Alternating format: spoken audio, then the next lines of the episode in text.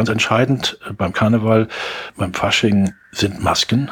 Und die Maske ist eine ganz tiefe Selbsterfahrung, die Menschen seit Beginn der Menschheitsgeschichte machen, dass man sich verkleiden kann und dass man, wenn man verkleidet ist, anders wahrgenommen wird, dass man anders erscheint, dass dieser Satz der Identität plötzlich nicht mehr stimmt. Also man ist nicht mehr man selber, sondern jemand anderes und die anderen reagieren auch anders. Also das geht so weit, dass Schamanen dann Götter darstellen und dass die Darsteller von Göttern auch tatsächlich als Götter betrachtet werden.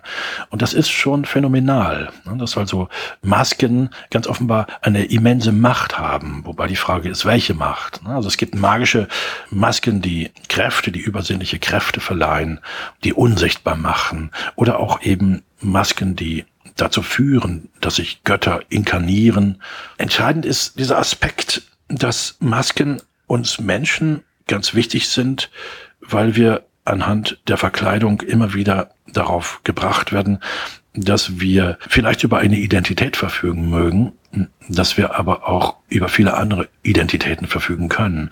Das heißt, wir spielen Rollen, wir setzen uns verschiedene Hüte auf und es ist die Frage, wer wir selbst denn dann wirklich sind. Ich würde sagen, wir sind Maskenträger.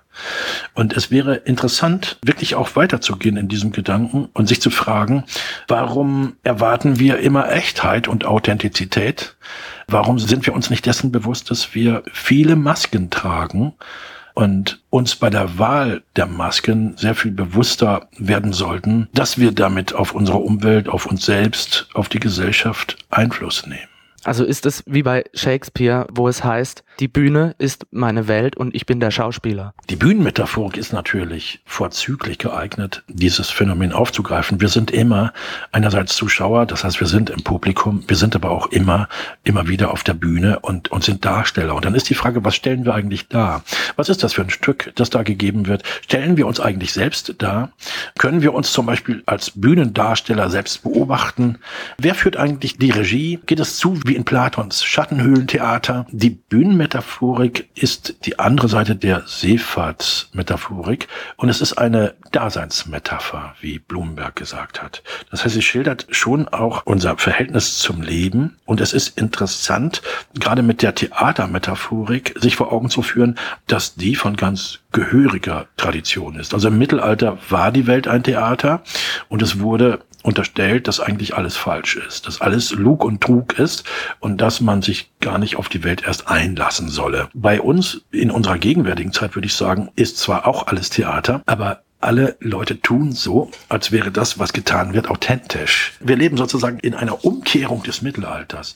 Es ist beides genauso einseitig wie das andere. Nun sagten Sie ja, dass Götter im Spiel seien. Insgesamt geht das Karnevalsfest auf die römischen Saturnalien zurück. Was genau bedeutet denn eigentlich der Gott Saturn? Was für Funktionen hat er? Es ist ja der Großgott, ein Festgott, der die Ausgelassenheit zelebrieren lässt, in, in dessen Namen die verkehrte Welt ihre Aufführung findet.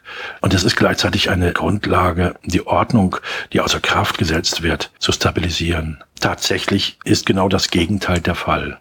Ne, also die Ordnung wird außer Kraft gesetzt und es wird dadurch, indem man die Ordnung außer Kraft setzt, demonstriert, dass man sich sogar das auch noch leisten kann. Die Ordnung außer Kraft zu setzen, ohne dass sie tatsächlich außer Kraft gesetzt ist. Das heißt, alle, wirklich alle akzeptieren die Ordnung. Auch die, die in der gegebenen Ordnung den Kürzeren ziehen. Die Frauen, die Diener, die Sklaven, alle, wirklich alle spielen dabei mit, bekräftigen im Ausnahmezustand eigentlich, dass es den Ausnahmezustand gar nicht gibt.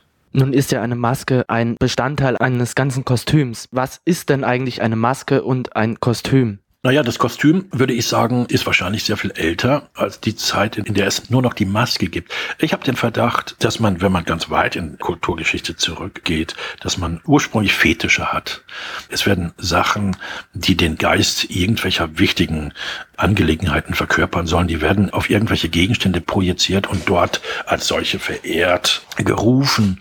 Man versucht sie auf diese Weise zu manipulieren, bis man dazu übergeht, Schamanen in die Rolle des inkarnierten Geistes schlüpfen zu lassen. Das heißt, Schamanen gehen dazu über und stellen die Geister dar. Das heißt, sie, sie tanzen dann bestimmte Tänze Und der Tanz kann übrigens ursprünglich sehr viel auch von der Sprache ersetzen, indem einfach etwas simuliert wird. Der angreifende Stier wird dann simuliert. Dann muss man auch nicht so viel darüber reden. Und das sind mehrfach Aspekte. Zum einen geht es garantiert auch um die Erziehung der jungen Menschen, die auf diese Weise dann Erfahrungen machen können, die, die sie vor Ort so gar nicht machen. Das heißt, der Büffeltanz wird dann also den Geist des Büffels rufen und dann wird sich also der Schamane, der als Büffel verkleidet ist, auch wie ein Büffel benehmen. Und das wird nachhaltigen Eindruck ausüben auf die Jugend. Wenn man sich das überlegt im Zuge der Geistesgeschichte, dann wird das Kostüm langsam immer mehr verschwinden und man sieht plötzlich Beine. Man sieht Beine auf den Darstellungen und Arme und man, man sieht sozusagen, wie, wie die Verkleidung fällt. Zum Schluss bleiben diese riesenhaften Tiermasken, die man etwa aus der ägyptischen Zeit kennt. Und auch die werden immer spärlicher, bis sie schlussendlich sich in der griechischen Antike konzentrieren, wie bei einem Schweißer. Sie werden auf die Stirn hochgeschoben und griechische Götter wirken immer so, als wären sie in der Umbaupause auf dem Theater. Und das ist das Interessante. Götter sind also auch nur Schauspieler. Götter sind ideale Darsteller. Götter sind überhaupt Darsteller von Idealen.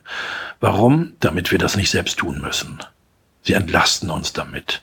Götter sind dazu da, an unserer Stelle ideal zu sein, damit wir Mensch bleiben können. Und darum sind sie maskiert und darum sollten wir es ihnen vielleicht auch gleich tun, indem wir uns genauer anschauen, was Götter jeweils für Masken tragen. Immer abhängig davon, worum es gerade geht, sollte man sich vielleicht dessen bewusst werden, dass die Welt sehr vielfältig ist und dass es ein großer Fehler war und dass es nach wie vor auch ein großer Fehler ist, die Welt mit einem einzigen Gott, mit einem einzigen Prinzip, aus einer einzigen Perspektive, vor allem auch als Einheit erklären zu wollen.